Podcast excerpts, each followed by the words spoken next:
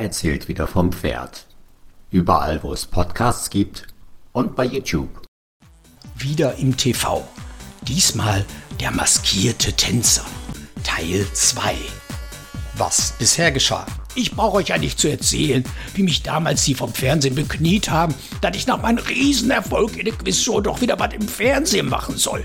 Anderer Sender, kein Pilladings da und Studio auch nicht mehr in Hamburg, sondern in Hilversum. Was wohl irgendwo in der Nähe von Husum oder Baltikum liegen muss. Außerdem stand da alles in eine fremde Sprache. Wahrscheinlich Friesisch oder so. Einer war noch was jünger, hatte eine rote Backe rechts mit Tendenz violett. Die anderen nannten ihn immer den Olli. Und so einen Stan gab es auch, denn der hatte einen fürchterlichen Mob auf dem Kopf und hieß irgendwas mit Schneider. Da kriegt jeder erst einmal einen Assistent, in meinem Fall sogar eine Frau Nadeshta. Erstmal ab in einen Umziehraum wie beim Sportunterricht, wo ein Trikot in meine Größe aber statt mit dem Rücken drei Streifen mit so Glitzerkram total beklebt war. Und dann hatten sie mir glänzend silberne Lackschuhe hingestellt. Blödmänner. Da habe ich aber meine Assistentin ganz deutlich mein Jet zukommen lassen. So weit geht der Opa nicht, dass er für ein paar billige Lacher in diese Michael Jackson-Treter hüpft. Ich kriegte einen riesen Pappkorb aufgesetzt, wo ich nicht mal richtig durchgucken konnte und dann schob mich die Nadeshda durch ein Flur in eine Fernsehdekoration, wo schon ein paar andere komisch angezogene Männer und Frauen sich verrenkten, als wenn sie sich für einen Marathon mit anschließendem Turnsechskampf warm machen wollten. Und so geht's weiter. Die gesamte Nachbarschaft war natürlich gespannt, wie denn das neue Abenteuer im TV-Studio weiterging. Aber der Opa Dingenskirchen wäre nicht er selbst, würde er nicht den Hunger seiner Fans schnellstens stillen. Schon am nächsten Tag gab es, schön gleichmäßig über die Plakate aller konkurrierenden Parteien im Wahlkampf geklebt, damit sich auch ja keine diskriminiert fühlen muss, einen handkopierten A3-Zettel mit ungefähr folgendem Inhalt. Zusatztermin. Wegen der großen Nachfrage nächsten Mittwoch im Dorfgemeindehaus um 18 Uhr Vortrag, Fernsehauftritt. Eintritt frei. Kinder zahlen die Hälfte.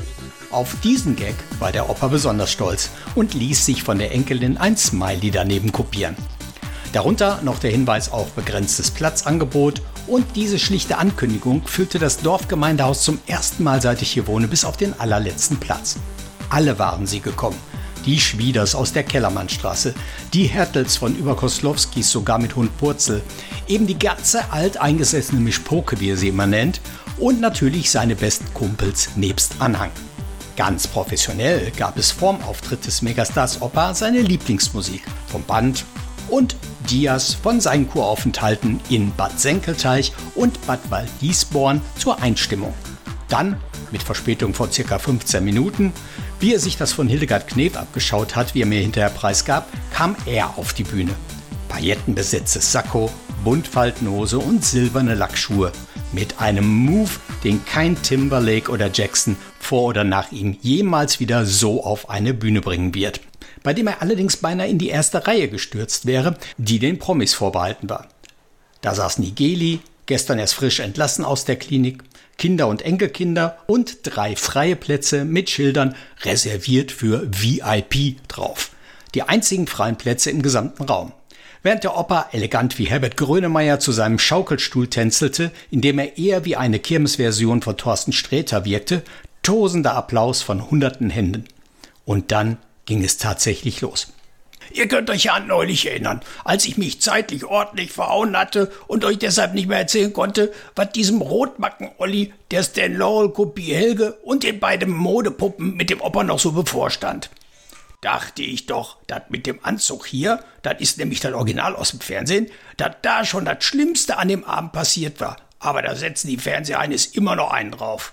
Wie ich da also mit diesem riesen Pappkopf zwischen den Athleten stehe, kommt von der anderen Bühnenseite ein Typ Boris Johnson. Also zwar mit Anzug, aber so wäre Haare, schlimmer will den Helge sein Fifi auf dem Kopf. Im Smoking mit der Nadeshda rein und begrüßt eine Shuri, die ich unter der Maske gar nicht sehen kann, weil die Löcher für die Augen nämlich so schmal sind, wie früher die Western im Fernsehen. Also dicke Balken oben und unten. Hat dieser Lümmel die Nadeshda abgeschleppt? frage ich mich, denn die sieht nicht gerade begeistert aus. Wohl mit so K.O.-Tropfen gefügig gemacht und dann, man kennt es ja aus XY und Tatort, Am Ende muss sie von einer Kommissarin mit Alkoholproblem aus einem Schiffscontainer befreit werden, der zu den Araberscheichs unterwegs war. Aber nicht mit mir, Freundchen, sag ich mir. In solche Extremsituationen wächst ja der Mensch über sich hinaus. Erst recht ein Kavalier und Beschützer von Schwachen wie euer Opa. Während der Boris-Typ also die Nadeshda dazu zwingt, was Schönes über das Programm und die bevorstehende Performation oder so zu sagen und sie in ihr schönes Auslandsdeutsch davon schwärmen muss, was das wieder für eine tolle Kulisse ist und wie sehr sie sich darauf freut. Und hier meine ich auch ein Zittern in der Stimme zu hören. Jetzt gleich hier mit dem Ballett und den unbekannten Star aufzutreten, da schwillt mir der Kamm und ich brauche einen Plan für die Rettung. Aber noch ist es nicht so weit. Denn das war erst die Vorstellung von uns. Und die anderen Minivan-Fahrer werden auch noch auf die Bühne gezerrt. Bevor dann Werbung kam, musste dann diese nicht einsehbare Jury noch was sagen. Eine Kieksstimme von einer Frau sprach genauso ein Kauderwelsch wie das Mäuschen im Auto. Ich hab nur Mega, mega geil, hammerharte Challenge und krasseste Show mit voll angesagten Promis verstanden und zwei Männer, äh, die beide überhaupt noch gar kein Deutsch gelernt hatten. Einer war anscheinend Engländer und der andere garantiert vom anderen Ufer, wenn ihr versteht, was ich meine. Geierte über seine eigene Brabbelei und wenn er gar nichts mehr wusste, dann haute er ein Olla raus und entschuldigt sich für seinen Schwips, denn er sagt doch immer was von Schicker.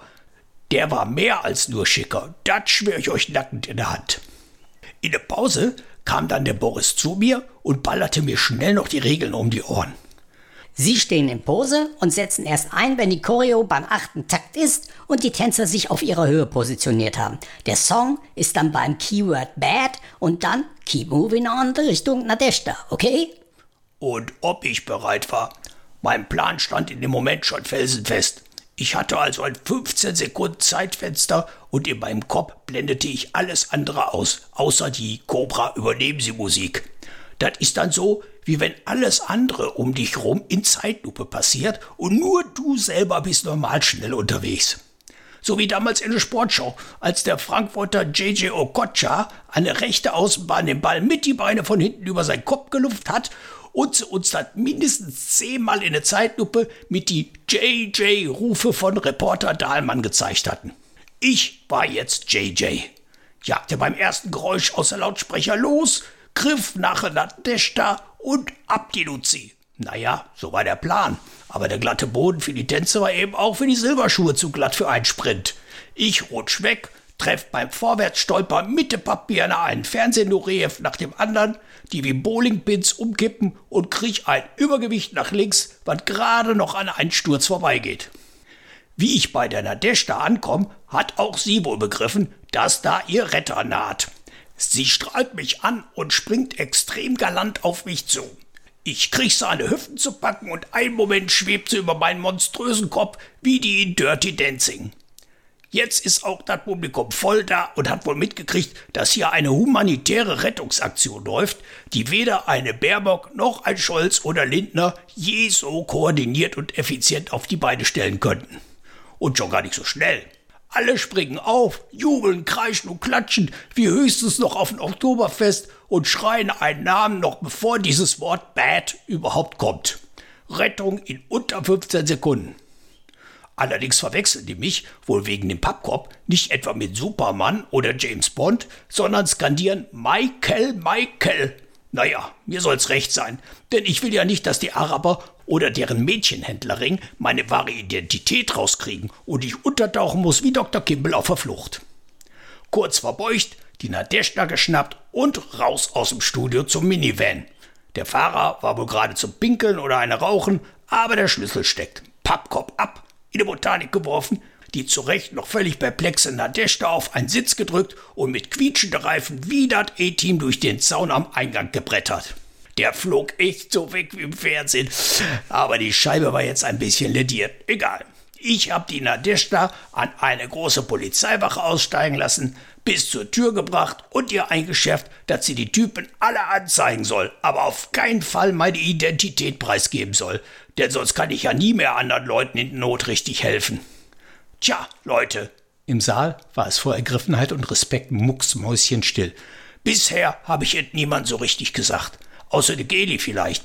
Aber ich bin es, der unbekannte Retter, der beste Tänzer unter eine Pappkorbmaske. Hinter eurem Ruri Zorro verbirgt sich Opa Dingenskirchen. Licht aus, Applaus, Ende der Folge. Opa erzählt wieder vom Pferd. Überall, wo es Podcasts gibt und bei YouTube.